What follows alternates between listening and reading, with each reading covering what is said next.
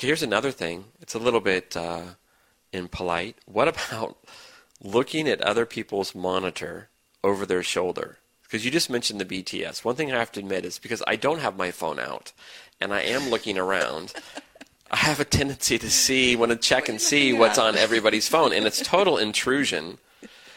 Uh, it's creepy in a way, but it's also because in Asia I'm a little bit taller than the average person, so I'm looking down and I can see everybody's monitor. Yeah. And um, yeah, do you ever find yourself doing that too? I do, yeah. But I, like you, I think I think it's impolite. Right. So you got to Yeah. pull away. I know I should. I shouldn't do it. Um, But I- do, you, do you know the worst thing with phones these days? Um, the worst thing, f from my point of view, is the amount of pictures that people take of themselves everywhere on the BTS, on the subway, eating. I've been to S21 in Cambodia, where those poor people were slaughtered, basically. And there are people in front of pictures of these people who were killed, and they are just literally taking selfies of themselves.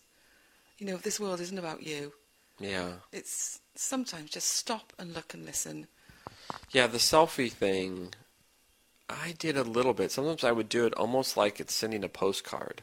Yes. You know what I mean? Like, oh look, I'm here, but I have to admit, yeah, I don't really like doing it. Yeah. And they take it the shot again, the shot again. I use selfies um, in a group because I think they're fun. It's actually quite fun to see one person in the front and the rest at the back. Yes. And it usually means I can get further back in the photograph. So that's that's always a good thing.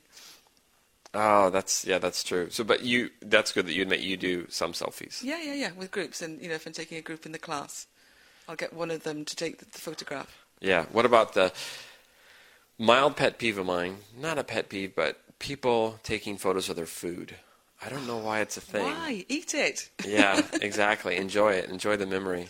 You know, it's been it's interesting you you said that about Cambodia. Um, a woman, a group of women once said something that was really like a, just a, a spear in the heart. Really made me think. I was in Cambodia. This was years ago, and I was at um, Angkor at Bat- Bat- Batong Bayong, or I can't say it right, but where they have the beautiful face sculptures.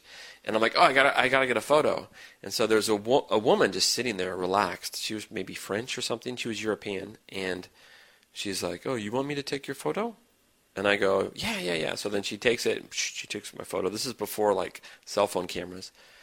And then I'm like, okay, I have to reciprocate. Like, oh, would you like me to take a photo of you? She's like, no. I'm like, you don't have a camera? She goes, no. And she just points at her head and she taps her head like this and she goes, it's all up here. Yeah. And I was like, wow. Like she was amazing. really kind of Yeah. like, you know, politely saying like, just, I'm never going to, and I've, I've never forgotten how those things look. Yeah. I've never forgotten her sitting on the rock when she said that. So wise advice, I think. Yeah, I think so. Now, actually, you are in photography. Do you think that actually taking so many, I'm sorry, you have a photography business. Yes. Do you think that actually taking so many photographs lessens the value of the art of photography and really appreciating a good picture?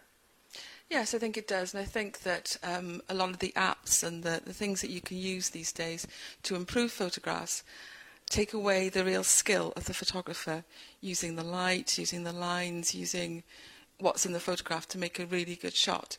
I think people miss that these days. Yeah, that is true. Anyway, and the, uh, so today, no, no, oh, no using your phone. No, I did hear it go bing bing.